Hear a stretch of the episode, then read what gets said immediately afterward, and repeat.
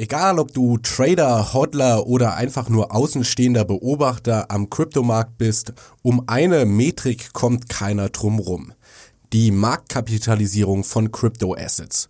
Ob das jetzt Bitcoin, eine andere Kryptowährung oder alle Kryptowährungen zusammen sind, heute unterhalten wir uns im BTC Echo Podcast um die Sinnhaftigkeit dieser Größe der Marktkapitalisierung.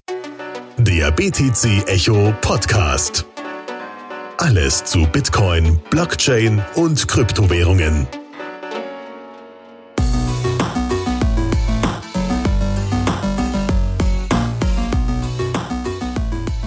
Ja, hallo und herzlich willkommen zu einer weiteren Ausgabe vom BTC Echo Podcast. Zu meiner Linken habe ich Dr. Philipp Giese. Hallo, hallo.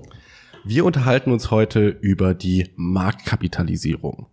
Ja, über diese zentrale Größe, die auch einer der wichtigsten Seiten oder der bekanntesten Seiten im Krypto-Business ein wenig den Namen gegeben hat, nämlich CoinMarketCap. Das CoinMarketCap ist ja so ein bisschen was wie das Google der Kryptowährung. Ja? ja. So den, den Browser aufmachen, erstmal CoinMarketCap öffnen und schauen, wie so die Kryptos über die Schlafenszeit performt haben. Genau, aktuell dann äh, einen Herzinfarkt bekommen oder, oder ähnliches und sagen, oh mein Gott, die sind in den letzten 24 Stunden um 10 Prozent gefallen. Ja. Und dabei übersieht man dann manchmal, wie sie sich die letzte Woche entwickelt haben. Aber das ist ein Thema für was anderes. Ja? Genau, also wir schauen uns jetzt Market Cap, die Marktkapitalisierung als Metrik an und wollen mal so ein bisschen mehr Hintergrundinformation geben, ob das überhaupt so eine sinnvolle Größe ist, wenn es um die Bewertung von Kryptowährungen geht. Genau. Ja, fangen wir mal erstmal damit an. Wie würdest du die Marktkapitalisierung definieren? Ganz einfach die Anzahl der Coins mal den Preis, den ein Coin hat. Woher kommt denn die, äh, woher kommt denn so eine Zuordnung? Die kommt wenn ich mich recht erinnere, aus dem klassischen Markt. Genau, aus dem Aktienbereich. Und ich denke, da ergibt es auch Sinn, wenn man, keine Ahnung, 100 Aktien hat und eine Aktie wird mit 10 Euro gehandelt, dass dann der Unternehmenswert 1000 Euro ist. Ja, genau. Also 100 mal 10 in dem Fall für die Leute, die nicht so schnell im Kopf mitrechnen können. Genau. Und da ja nun mal die wie soll man sagen, die Kryptoszene sich in der Bewertung an vielen Stellen an klassischen Systemen orientiert hat. Siehe Nutzung von Chartanalyse zum Beispiel. Ähm, lag es natürlich nahe, dass man auch hier sich an so einer durchaus einfach verständlichen Größe orientiert und die in den Kryptomarkt mit äh, rüber rettet. Und da war es dann einfach jetzt auf Kryptowährungen dann übertragen, hat man gesagt, der Supply einer Kryptowährung mal dem letzten Marktpreis. Hat sich, haben sich aber schon ein paar Fragen gestellt. Was ist eigentlich der Supply einer Kryptowährung, der in die Marktkapitalisierung mhm. einfließt? Ja, ich, ich wollte nur noch ganz kurz zum Anfang ähm, dazu erklären, wir müssen uns mal in die Situation von 2013 zurückversetzen. Damals war Bitcoin gerade vier Jahre alt, es gab so die ersten Nachahmerprojekte aller Dogecoin und Litecoin und es gab also mehr als eine Kryptowährung und man wollte jetzt da irgendwie ja, einen Sinn dahinter erkennen. Ja. Man wollte ein Ranking machen, welche Währung liegt denn in Führung sozusagen. Und da hat man sich eben der alten Formel aus dem Aktienmarkt bedient. Wir haben gesagt, okay, wir nehmen einfach den verfügbaren Supply. Das heißt, ich würde sagen, alle Coins, die zu diesem Zeitpunkt gemeint sind, ja. Genau. Also kann man sich ja anschauen bei Bitcoin, am Anfang pro Block 50, dann 25 Bitcoin, dann 12,5 Bitcoin aktuell und dann addiert man alle Blöcke sozusagen zusammen. Wir haben dann einen Coin Supply von 7, 17 Millionen, glaube ich, gerade bei Bitcoin. Aktuell, ja. Und ähm, genau, dann schauen wir, wie viel ein Bitcoin wert ist, multi multiplizieren das zusammen und dann haben wir die Marktkapitalisierung von Bitcoin. Und dann können wir auch das gleiche für Ethereum machen, für Ripple, für Tron und alle weiteren Kryptowährungen. Genau. Und dann machen wir einfach eine Top 2000 gerade oder eine Top 3000 und da listen wir alle auf. Genau, das äh, stimmt. Der Ansatz war, dass man einen Vergleich wagen wollte und Vergleiche sind immer wieder auch so eine Fragestellung. Man muss eben eine Balance wagen zwischen einer zu, äh, zwischen einer zu komplizierten Bewertung der Assets und einer zu simplen. Ja? Und in der Hinsicht war es, denke ich, schon auch ein guter, sinnvoller erster Schuss, dass man einfach mal mit so einem einfachen Maß begonnen hat. Ich habe jetzt ja vorher aber bewusst so eine etwas provokante Frage gestellt, was ist eigentlich das Supply? Und da kann man dann nämlich durchaus die Frage stellen, jetzt nehmen wir mal an, so wie wir es bisher definiert haben, alle Token werden gerechnet. Wenn alle, alle gemeinten Token. Ja, alle gemeinten oder alle, wie soll man sagen, präsenten Token. Ja, ja. Ripple zum Beispiel wird nicht gemeint. Ja, interessant. Ripple hat aber knapp 100 Milliarden XRP, ist glaube ich der Supply, 96 Milliarden oder so. Wenn wir das jetzt rechnen würden, wenn wir jetzt nach Adam Riese diese Größe verwenden, äh, verwendet hätten und das schon lange bevor Ripple auf Platz zwei der Kryptowährung gestiegen ist, dann wäre XRP schon seit geraumer Zeit auf Platz zwei gewesen. Mhm. Warum ist es also nicht bei CoinMarketCap da? We weißt du das? Ja, also meine erste Vermutung wäre jetzt, weil CoinMarketCap so ein bisschen schmierig ist und da eventuell Manipulation betrieben wird. Aber du bist der technische Analyst, du kannst mir das bestimmt besser sagen. Ähm, also zum einen ja, über CoinMarketCap, da gibt es durchaus auch einige äh, Kontroversen. Ähm, da könnten wir auch einen Link in die Show Notes dazu packen, würde ich sagen. Ich möchte jetzt aber da gar nicht so ins Detail gehen. Was aber Fakt ist, ist, CoinMarketCap hatte sich gefragt, können wir wirklich in einem Supply alle Token berücksichtigen oder nur die, die auf dem Markt verfügbar sind. Jetzt ist bei XRP wissen wir, dass, ähm, dass das Unternehmen Ripple eine Kriegskasse in XRP hat, nämlich ähm, ich glaube ungefähr 56 Milliarden waren es. Das müsste ich noch mal von 100 Milliarden. Genau. Also, also 56 Prozent. Genau. Also sie besitzen ja, eine ziemliche Menge davon. Und Ripple, das sollte man vielleicht auch dazu sagen, ist ja ein Insta-Mine. Das heißt, alle Coins, alle Ripples gab es schon zum Anbeginn der Zeit, oder? Zum Anbeginn der Zeit. Also das klingt bei, poetisch. Beim ersten Aber ja, ich verstehe schon, Block in Anführungszeichen bei Ripple gab es schon die 100 Milliarden XRP und die wurden dann halt verteilt von Ripple Labs. Genau. Auch wenn das jetzt natürlich im Augenblick Ripple dementiert und sagt, dass XRP eine, ein göttliches Geschenk aus dem Nichts war. Es war natürlich nicht der Fall. Also das muss man äh, Die wurden auf dem Berg Sinai empfangen sozusagen. genau. Und äh, und Ripple ist ein Prophet. Genau. ähm, an der Stelle kurz, das meine ich gar nicht alles jetzt so böse gegen Ripple oder XRP. Ich finde das Projekt insgesamt sehr spannend, aber natürlich muss man der, äh, muss man da ehrlich sein, dass das Unternehmen Ripple und äh, die Kryptowährung XRP miteinander sehr, sehr stark verbunden sind. Man kann es sogar aus Sicht der verschiedenen Partnerschaften von Ripple, finde ich, kann man das nachvollziehen. Die sind nicht an einem komplett dezentralen System, wo es keinen Verantwortlichen gibt, interessiert. Die wollen jemanden haben, mit dem sie sprechen können, falls es Schwierigkeiten gibt.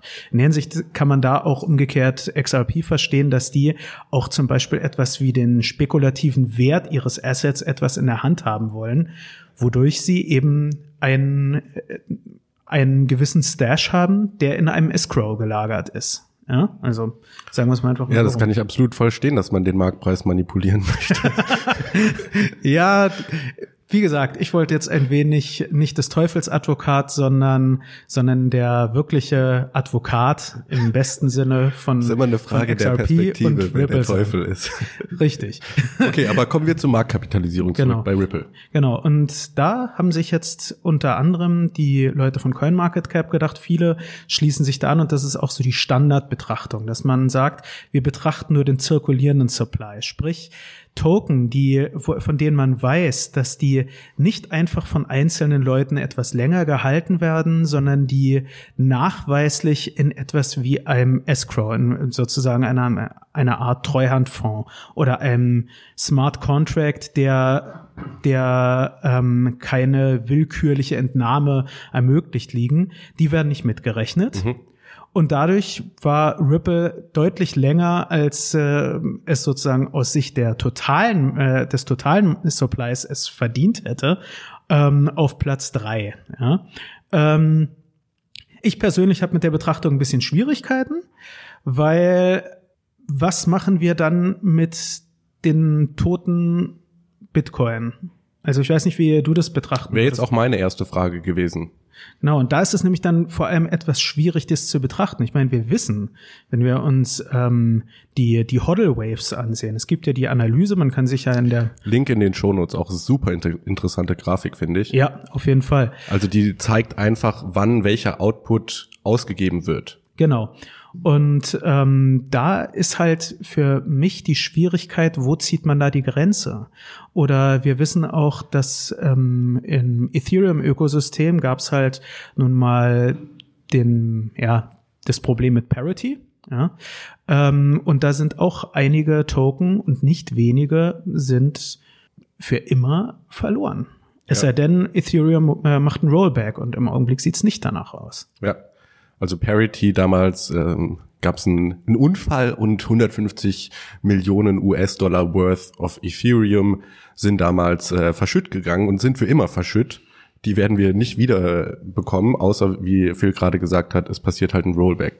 Aber genau, hier ist die ganz entscheidende Frage, wie bestimmen wir denn, welche Coins im Umlauf sind, in Anführungszeichen, und welche nicht? Weil es kann ja jetzt sein, Satoshi Nakamoto, wir nehmen jetzt einfach mal an, der hat eine Million Bitcoin. Und wir wissen jetzt aber nicht genau, welcher Output wirklich Satoshi gehört und welcher nicht. Genau. Äh, wir können nur sehen, dass gewisse Outputs lange nicht bewegt wurden. Äh, aber ja, das ist halt wirklich die Frage, wo können wir das eindeutig zuordnen? Und wenn wir das nicht können, dann haben wir es hier mit einer Größe zu tun, die ja rein fiktiv ist. Vollkommen richtig. Und nähern sich, das ist sozusagen, das ist ein Aspekt, wo ich Schwierigkeiten mit der Marktkapitalisierung habe. Ja, man kann sich dann auch noch andere überlegen. Schon allein die Wertung auf Basis der Marktkapitalisierung hat, egal ob wir jetzt von einem zirkulierenden oder einem totalen Supply ausgehen, hat gewisse Schwierigkeiten. Weil ähm, stellen wir uns mal vor, jemand möchte seine Kryptowährung bekannt machen. Ja? Er könnte jetzt wie folgt vorgehen. Er könnte entweder sinnvoll vorgehen, sprich er entwickelt eine interessante Kryptowährung, macht die durchaus auch medial bekannt, aber entwickelt die auch weiter etc. pp, so dass nach und nach eine gewisse ähm, eine gewisse Akzeptanz entsteht etc., wodurch sich der Marktwert erhöht und man dann tatsächlich eine hohe Marktkapitalisierung hat. Ich bin aber ein dreister, schlauer Typ und ich erfinde den Philcoin. Ja? Philcoin Nicht zu verwechseln mit Shillcoin. könnte man aber auch so nennen. Philcoin hat, ich habe mir gedacht, ich mache auch nicht sowas wie Mining, ist sowieso mit E ERC20 Token und so, ist es sowieso ist nicht umweltfreundlich. ist nicht umweltfreundlich und ist mit E ERC20 Token braucht man es auch gar nicht. Und ich werde einen Supply von einer Quadrillion Token machen. Jetzt muss ich mal selber zählen, wie viel das wären. Trilliard, äh, Billionen sind 10 hoch 12, dann sind 10 Lass, lass uns mit einer Milliarde machen, dass man das im Kopf so ein bisschen. ja, aber eine nachvoll- Milliarde ist viel zu we- wenig. Sagen wir, wir sagen wir wenigstens eine Billion, dann haben wir Okay. wenigstens äh, schon mal die 10 hoch 12. Also wir haben's- eine tausend Milliarden. Genau, genau. Sagen wir ein, äh, sagen wir eine Billion Token und die kriege ich jetzt auf irgendeinem äh, auf irgendeiner Exchange. Muss ja nicht mal was Großes sein. Wir reden gar nicht von sowas wie eine, ein Coinbase-Listing, was wir auch hoffen, oder sowas. Nee, irgendwie sowas wie ähm, Cryptopia. Die listen eh alles. Ja? Die listen auch mein Philcoin, ja, oder mein Shillcoin. Haha. Und dort ver äh, verkaufe ich ein Token für lassen was lassen was 10 Cent sein. Ja? Und jetzt haben wir eine Billion Token mal 10 Cent sind also 100 Milliarden. 100 Milliarden Euro. Das ist mehr als im Augenblick Bitcoin hat. Und das habe ich mit wirklich mit einer ziemlich einfachen mit einem ziemlich einfachen Smart Contract und einem Listing auf einer Börse erreicht. Ja. Und alles, was es dafür gebraucht hat, ist, dass eine Person für 10 Cent praktisch deinen Coin kauft, oder? Vollkommen richtig. Und Weil, ne, wir rechnen das dann nochmal hoch, dann haben wir eine Billion Token, die jeder 10 Cent wert sind, eine Billion mal 0,1 und dann kommen wir auf 100 Milliarden. Genau.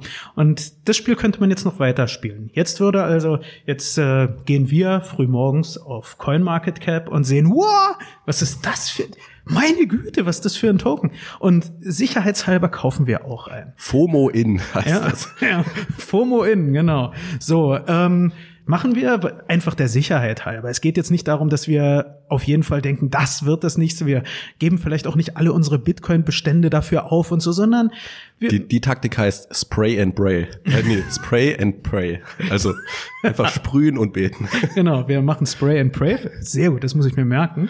Und ähm, hauen da eben ein bisschen was rein. Und jetzt stolpern wir über das Orderbook, weil es ist ja auch nicht so, dass jetzt auf der Börse, gerade Cryptopia, äh, Cryptopia ist nicht für seine große, äh, hohe Liquidität bekannt, wird es jetzt nicht unbedingt so sein, dass alle Token für, was hatten wir gesagt, 10 Cent verkauft werden. Nee, ein paar werden auch für 20 Cent das im Orderbook, weil die wollen ja auch Profit machen. Ja? Werden also ihre Token für 20 Cent verkaufen, 30 etc. Ja? Und ich aber, da ich schon so ein bisschen FOMO habe und außerdem, hallo, wir reden davon, ich will ja gar nicht so viel Geld reinstecken, ich steck mal 100 Euro rein. Kauf also für 100 Euro mir Token im Wert dann von 20 Cent. Boom! Es ist nochmal angestiegen. Hat sich Und- verdoppelt. Genau. Und dann schreiben einige Medien dann dazu, dass die Marktkapitalisierung von Philcoin sich verdoppelt hat, ja? So, und zwar, wir waren ja bei 100 Milliarden, als jetzt auf 200 Milliarden gestiegen ist. Woher kam das Geld? Und so werden sich alle Leute fragen. 100 Milliarden ist da jetzt noch extra reingeflossen. Genau. Und es ist aber nicht eine, äh, es sind, es sind meine 100 Euro eingeflossen, ja. Das ist alles, was reingeflossen ist, ja. Und ähm, in der Hinsicht, ich möchte jetzt auch gar nicht so ähm, die Marktkapitalisierung komplett verreißen, sondern ähm, eher darauf aufmerksam machen, man muss die ganz, ganz kritisch betrachten. Genauso umgekehrt. Im Bärenmarkt sind die Medien immer voll davon, dass 40 Milliarden den Markt verlassen haben. Haben sie nicht. Es haben Leute billig verkauft. Und das eben hochgerechnet mit diesen hohen Faktoren multipliziert. Bei Bitcoin reden wir von 17 Millionen, mit denen ein Verkauf dann multipliziert wird. Ja, Es ist natürlich, das sorgt für eine gewisse Verstärkung von dem Verhalten. Ja? Ja, da, da fällt mir gerade, lass uns das Philcoin-Beispiel noch ein bisschen weiter spinnen. Also sagen wir, der erste hat für 10 Cent gekauft, dann war die Marktkapitalisierung 100 Milliarden. Der zweite kauft für 20 Cent, dann ist die Marktkapitalisierung 200 Milliarden. Der dritte kauft für 50, äh, 15 Cent, das heißt, die Genau. Marktkapitalisierung wäre dann bei 150 Milliarden. Genau, und 50 Milliarden sind aus dem Markt verschwunden, genau. heißt es dann in den Medien. Und nein, sind sie nicht. Deswegen die Marktkapitalisierung als zentrale Größe zu sehen, praktisch, wie man Kryptowährungen klassifiziert, tut der Sache einfach keine Gerechtigkeit, weil es eben nicht synonym ist mit dem investierten Kapital. Vollkommen richtig. Ich möchte auch noch kurz an der Stelle ein, also ein anderes Extrembeispiel machen. So eine kleine Anekdote. Ähm, wir alle wissen, Wale sind auf dem Markt tätig und Wale sind die Personen, die immer einen großen Anteil innerhalb einer Kryptowährung haben, mit denen die durchaus dann auch den Markt kontrollieren können. Und ja, ich, der ich jetzt nicht ein Multimillionär bin oder so, noch nicht, habe mir gedacht, vielleicht Pray and pray nochmal. genau. Dachte mir, wie könnte ich ein Wal werden? So im Kleinen, so aus Spaß. Und ich hatte mir damals Applecoin herausgesucht. Applecoin hatte damals eine Marktkapitalisierung von, man höre und staune, 4,50 Euro. So. ähm, inzwischen gibt's, äh, ist Applecoin nirgendwo mehr gelistet, also die Hoffnung kann ich eh aufgeben. Aber ähm, ich hatte mir damals angeguckt, ja, wie wäre das? Könnte ich sagen wir mal 50 Prozent der Marktkapitalisierung eben für sowas wie zwei, drei Euro kaufen. Und da stolpert man dann aber sehr schnell über die Orderbooks, weil eben wieder Marktkapitalisierung ist nur der letzte Marktpreis mal dem Supply. Wenn gerade bei solchen kleinen Coins, die, ähm, die Orderbooks nicht gerade sehr prall gefüllt sind, sage ich mal, und der Markt nicht liquide ist, dann wird es dazu führen, also ich habe es dann mal hochgerechnet, ich hätte selbst für diese kleine Währung hätte ich ungefähr 1000 Euro für die 50 Prozent Marktkapitalisierung äh, investieren müssen. Und da dachte ich mir, so ein ferner Liefencoin, nur damit ich sagen kann, ich habe 50 Prozent, das ist mir dann nicht wert. Und das war auch richtig so, weil der wurde dann gedelistet. Also damit hätte ich jetzt etwas, was ja eine nette Erinnerung gewesen wäre und mehr auch nicht. Ja, eine teure, nette Erinnerung. Genau. Okay, also die Frage, die wir, wie gesagt, nochmal warum die Marktkapitalisierung überhaupt da ist. Wir wollen den Erfolg von einer Kryptowährung messen. Wie wir jetzt gerade im Beispiel äh, Philcoin festgestellt haben, ist das nicht so einfach, wenn wir nur die Einheiten mit dem letzten getradeten Preis multiplizieren. Genau. Weil, wie Phil gesagt hat, in inliquiden Märkten, also da, wo nur selten Handel passiert, da passt sich der Preis halt auch nur selten an. Und ich würde sagen, der, der Preis ist nicht repräsentativ. Genau. Genau, oder wie unser werter Chefredakteur Sven, Grüße an der Stelle an ihn, auch äh, ähm, mich immer wieder verbessert. Nein, das ist nicht der Preis, das ist der Kurs. Ja, ganz, ganz wichtig. Äh, was ist der Unterschied zwischen Preis und also Kurs? Also er, er fokussiert dann immer den Blick auf den, auf den sozusagen aktuellen Börsenkurs, weil Preis ist häufiger dann schon sehr stark mit Fragen wie dem Wert und so assoziiert. Und ähm, Kurs ist aber eine Sache, die vollkommen unabhängig vom Wert geschehen kann, eben durch eine Spekulationsblase, durch Marktmanipulation oder ähnliches, also durch einen Pump. Ja, mhm. Kennen wir, soll es ja an Kryptomärkten auch geben, dass Assets einfach wild gepumpt werden und dann Habe ich noch nicht gehört. ähm, und auch da ist natürlich dann das Gemeine, vielleicht kann man da auch wieder auf sowas wie Philcoin oder so hinweisen. So ein Pump an einer kleinen Kryptobörse sorgt dann eben nicht da nur dafür, dass der Kurs, äh, dass der Kurs dieser, dieses Assets etwas ansteigt, sondern durch die Fokussierung auf das Market Cap auch dafür, dass man auf einmal bei Coin Market Cap aus dem Nichts dann etwas in den Top 100 sieht. Hast du dann ein Beispiel vielleicht dafür auf der Zunge? Ähm, leider weiß ich gerade keins beim Namen. Ich habe hab eins. Ja, ich habe hab mehrere. äh, Tron aber Tron ist doch ein vollkommen solides Asset. Naja, ne, ich, äh, ich enthalte mich einer Meinung. Also äh, Tron hat, glaube ich, mit 10 Milliarden Coins gestartet. Mhm. Und sind jetzt mittlerweile bei paar 60 Milliarden. Stimmt, die haben die, die haben die Token Burns gemacht und damit auch eine Markt Nee, die, die haben äh, ihren Supply erhöht. Ach so, rum war das ja. Und dadurch haben sie ihre gesamte Marktkapitalisierung erhöht und sind dann natürlich auch eher ins äh, Bewusstsein der Trader gekommen. Ja, stimmt. Und so rum war das. Das ist natürlich, da kann man sich fragen, manipulieren die damit irgendwas? Das gleiche ist mit EOS passiert, die bei 160 Millionen gestartet sind, mittlerweile bei einer Milliarde sind. Cardano äh, hat das gleich gemacht, Ripple. Und genau, so kann man eben halt die, das Bewusstsein der Community, sage ich mal, beeinflussen, indem man sagt, wow, die haben jetzt äh, in den letzten 24 Stunden eben um 50 Milliarden äh, US-Dollar ihr, ihren Markt aufgestockt. Aber das ist nicht synonym mit dem investierten Kapital. Also nur weil die Marktkapitalisierung steigt, heißt das nicht, dass auch tatsächlich so viel mehr Geld in den Markt geflossen ist. Genau, und ich meine, als Freund der Kryptowährung könnte man da auch etwas, äh, etwas traurig dazu sagen, so Geld aus dem Nichts drucken, dachte man, das würde es nur so bei klassischen Fiat-Währungen geben. und nein, gibt's auch im Kryptomarkt. Gibt's halt nicht bei jedem Asset, nicht bei jedem ist das möglich, ähm, aber wie gesagt, je zentraler die sind, desto mehr können natürlich die Macher dahinter auch bestimmen, wie stark zum Beispiel der Supply ist. Und ja, das ist stimmt. Das war ja auch bei Tron so ein Ding. Ja. ja. Dann habe ich noch einen super interessanten Artikel zu diesem Thema gelesen, ähm, der lautet The Nonsense of Market Cap. Werde wir natürlich auch in den Shownotes verlinken, dass ihr euch den selber durchlesen könnt. Und der hat dann mal durchgerechnet, also eher so, weil man weiß es nicht genau, aber er hat extrapoliert, wie viel Kapital denn in Bitcoin investiert ist. Und ich fand, fand das ganz interessant äh, die Marktkapitalisierung von Bitcoin ist seit der Aufnahme bei, weißt du es aus dem Stegreif?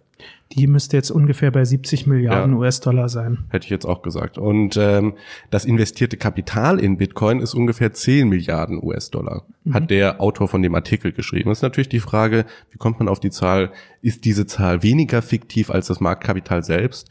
Aber nur diese Diskrepanz zu beleuchten zwischen dem fiktiven Marktkapital, wir nehmen einfach alle Einheiten und multiplizieren die mit dem äh, Preis der Einheit mhm. und dem, was Leute tatsächlich investiert haben, also jetzt zum Beispiel die 100 Euro in Philcoin, ne, das, das bringt dann wirklich die Diskrepanz auf. Und das heißt ja nicht, dass die Marktkapitalisierung gar nichts wert ist. Es kann ja immer noch so, ein, so eine Art spekulativer Wert dahinter stehen, der genau. repräsentiert wird. Aber es ist halt nicht so, dass sich Bescheid weiß, wenn ich CoinMarketCap öffne und mir die Kursverläufe der letzten Monate anschaue und dann denke, oh ja klar, Bitcoin ist an, an Stelle eins und äh, Ripple ist an Stelle zwei oder Ethereum ist an mhm. Stelle zwei, ähm, sondern um den Erfolg einer Kryptowährung zu bewerten, muss man auch noch so Sachen wie, was für eine Technologie verwenden mhm. die denn, wie ist denn die Community hinter der Kryptowährung, ähm, was für einen Anwendungsfall deckt die, äh, deckt die Kryptowährung ab, und eben auch, wie viel Kapital ist in die Kryptowährung investiert.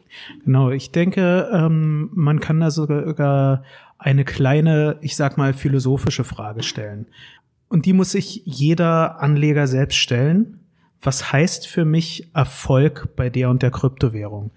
Also in der Hinsicht ist nämlich natürlich die Sache, wenn man jetzt wirklich nur auf die, den spekulativen Aspekt einer Kryptowährung schaut, dann ist natürlich so etwas wie das Marktkap nee, die Marktkapitalisierung, die ist dann auch nicht sofort ein ganz, ganz schlimmes Maß, weil die kann dann temporär messen, oh Mensch, das wird vielleicht gerade gepumpt. Ich gehe da zumindest temporär rein. Als schlauer Trader setze ich auch noch einen kleinen Stop aus, damit ich das Geld, äh, damit ich da nicht komplett etwas verliere. Ähm, und schaue mal, wie weit kann ich diese Welle mitreiten oder setze mir vielleicht sogar ein sinnvolles Target und so. Also sprich, für sowas könnte, kann das ein Signal sein.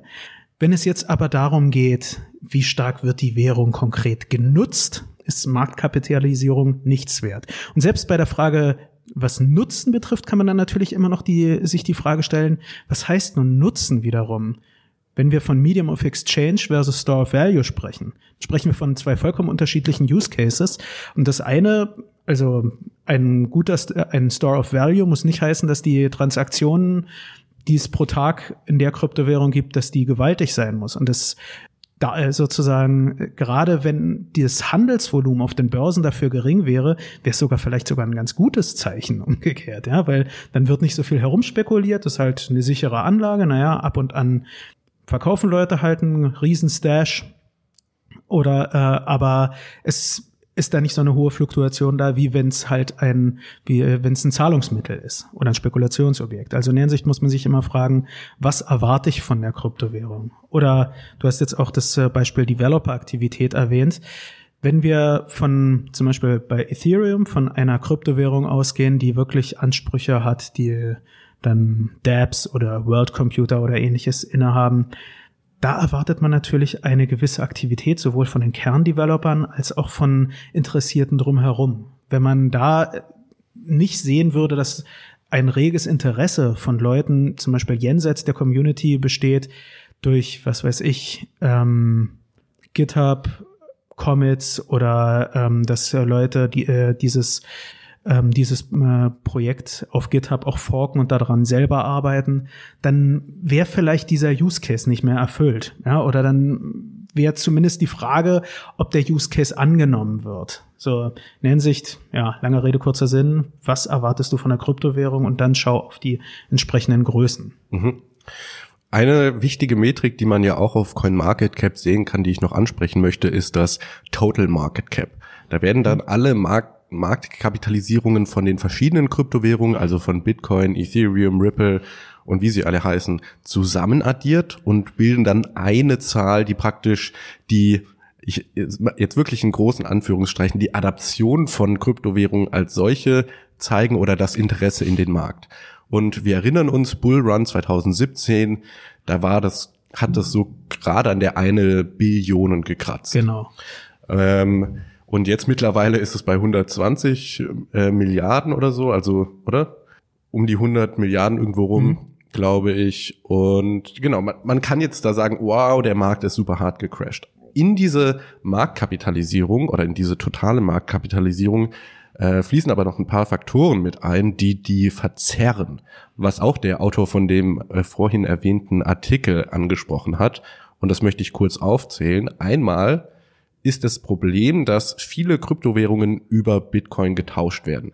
Das heißt, wenn ich mir Ethereum kaufen, okay, Ethereum ist vielleicht ein schlechtes Beispiel, aber sagen wir mal Philcoin, wenn ich mir Philcoin kaufen möchte, den kann ich nicht für Euro kaufen, sondern den muss ich für Bitcoin oder Ether kaufen.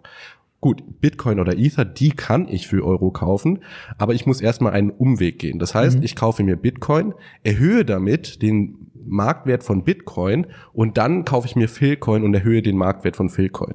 Was dann passiert ist, ich habe die totale Market Cap zweimal geboostet sozusagen. Das Ja. heißt, der Effekt ist doppelt. In der Hinsicht war sogar Ethereum indirekt ein gar nicht so schlechtes Beispiel. Nichts gegen Ethereum an der Stelle, sondern wir haben es im letzten Jahr sehr gut bei der ganzen, äh, bei dem ICO-Hype gemerkt. Da war nämlich genau das ja die Sache. Bei vielen ICOs konnte man nur über Ethereum teilnehmen.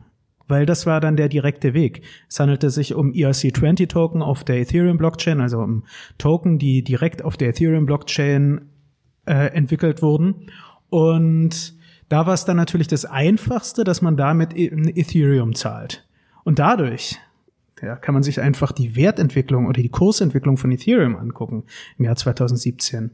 Die fällt halt sehr stark auch damit zusammen mit der mit der Genese neuer Token eben im Rahmen des ICO-Hypes. Ja. Me- Mein Punkt war jetzt nur, es, es ging mir um das Fiat äh, zu Crypto Gateway. Genau. Und soweit ich weiß, zum Beispiel auf bitcoin.de kann man eben Ethereum für Euro kaufen. Deswegen da besteht ein direktes Gateway und Ja, ich muss nicht erst Genau. den Umweg über Bitcoin. Naja, nee, und äh, so ähnlich ist es ja auch da. Du musstest also, wenn du jetzt bei irgendeinem Projekt investieren wolltest, dann konntest du nicht einfach Euro hinschicken oder US-Dollar häufig, sondern musstest erstmal in Ethereum rein.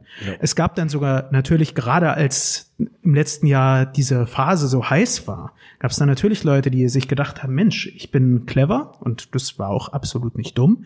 Ich leg mir erstmal ein Stash in Ethereum an, damit ich, wenn es einen neuen ICO gibt, möglichst schnell reinkommen kann, damit ich auf jeden Fall was von den Token habe, weil da können wir uns ja auch an den Hype erinnern. Ähm, es gab ICOs, die innerhalb weniger, äh, nicht mal Minuten verkauft worden sind, aufgekauft wurden.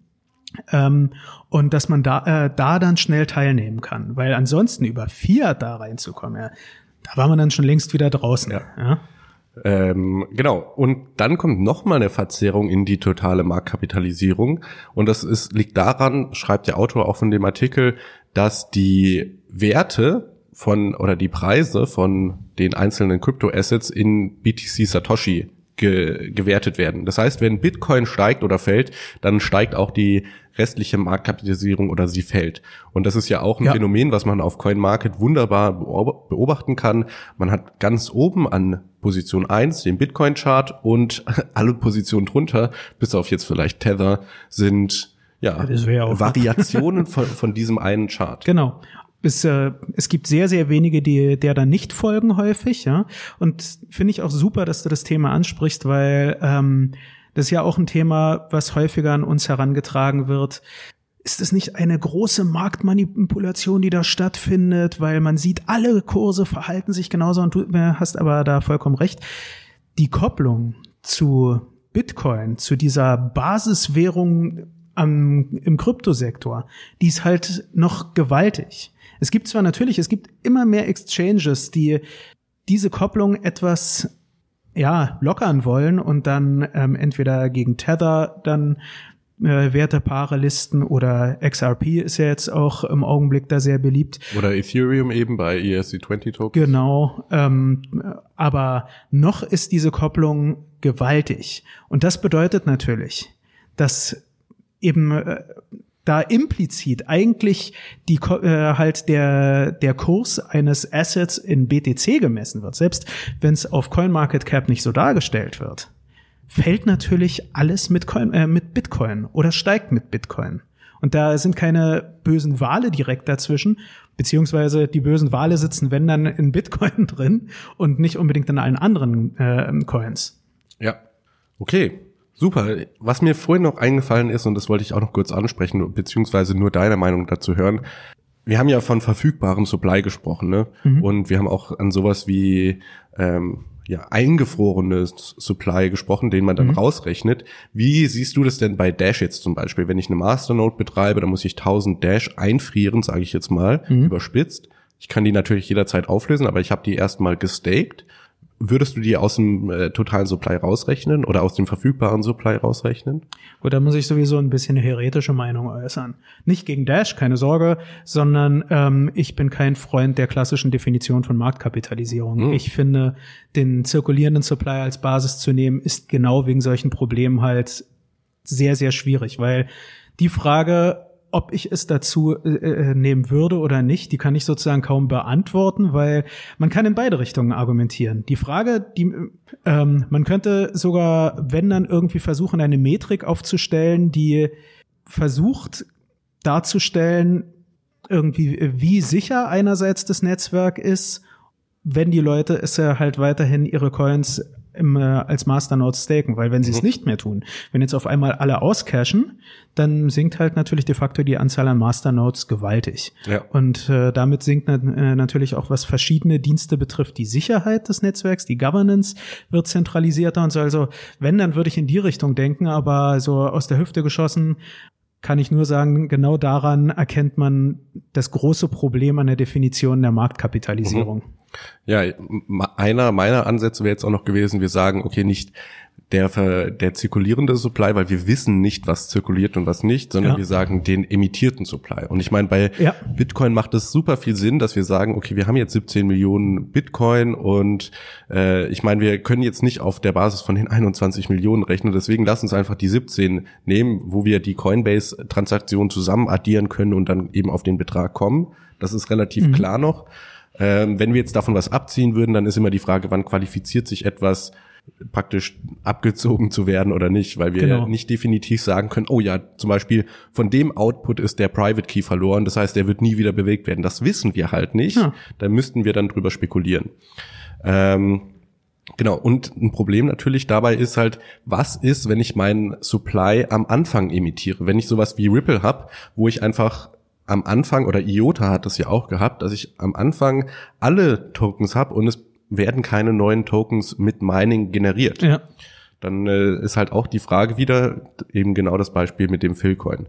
Genau. Und ich würde sagen, für den Zuhörer an dieser Stelle einfach, was du mitnehmen kannst aus dieser Folge ist, wenn du auf Market, Coin Market Cap schaust oder generell auf so Listing-Seiten, dann nimm das nicht als einzige Investmentgrundlage oder nimm es nicht so ernst, sondern denk an unsere Unterhaltung, denk an das Beispiel mit Philcoin genau. und äh, nimm das mit einer Prise Salz. Weil es ist halt nicht so, dass wenn CoinMarketCap anzeigt, hey, Bitcoin hat eine Marktkapitalisierung von 70 Milliarden, dass das auch wirklich alles Kapital ist, was in Bitcoin steckt, sondern das ist eine fiktive Größe, die halt extrapoliert wird, basierend auf der Anzahl der Einheiten mit dem Preis oder dem letztgehandelten Preis.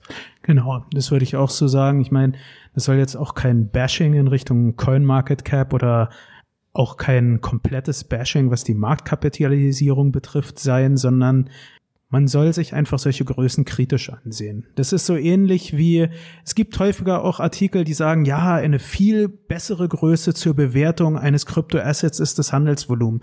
Naja, auch da muss man halt kritisch denken. Das Handelsvolumen ist erstmal nur eine Größe dafür, wie auf Börsen damit spekuliert wird. Nichts anderes. Also auch da stellt sich dann wieder die Frage, was messe ich damit eigentlich? Ja? Und das hatte ich ja vorher schon gesagt. Ich würde, wenn, oder wenn ich überlege, in etwas zu investieren, dann fange ich immer damit an, dass ich mich frage, was will dieses Projekt erreichen? Und dann überlege ich weiter, was für Messgrößen sind gehen, äh, sozusagen unterstützen diesen, dieses Wertversprechen und was für welche widersprechen ihm. Und ähm, auf der Basis kann man dann eine Analyse machen. Ja, also wenn jetzt ähm, etwas sagt, we are the new store of value und hat ein riesiges Handelsvolumen und ähm, dann am besten noch einen unglaublich schwankenden Kurs, ja, ja, dann wird's halt schwierig. Ja. Ja. Genau, und an dieser Stelle natürlich nicht vergessen, investieren in Kryptowährungen ist hochriskant. Ihr könntet eventuell alles verlieren. Deswegen macht eure Recherche und schaut eben nicht nur auf die Marktkapitalisierung, sondern auch auf andere. Ja, das, da kann man sich ja selber hinsetzen mal an einem schönen Sonntagnachmittag und sich ein Blatt Papier nehmen und sagen, was definiert denn für mich den Erfolg von Kryptowährung XY? Genau. Und dann malt man sich das auf und versucht einfach in die verschiedenen Punkte dann etwas Recherche reinzustecken. Jetzt zum Beispiel technische Innovation zum Beispiel oder genau. Adaption. Ja, wie viele Merchants akzeptieren denn eine bestimmte Kryptowährung? Und äh, genau. Ja, da vielleicht auch noch so, wir werden die Links auch in den Show Notes haben, ähm, so drei Hinweise von meiner Seite. Ich meine, ich mache, also ich verdiene ja unter anderem damit bei BTC Echo, wenn man so will, das Geld mit so einer Betrachtung von Assets, siehe die Reihe New Coins on the Block und so und was ich halt häufiger nutze, ist Heißt jetzt Altcoin Deep Dive, ne? Richtig.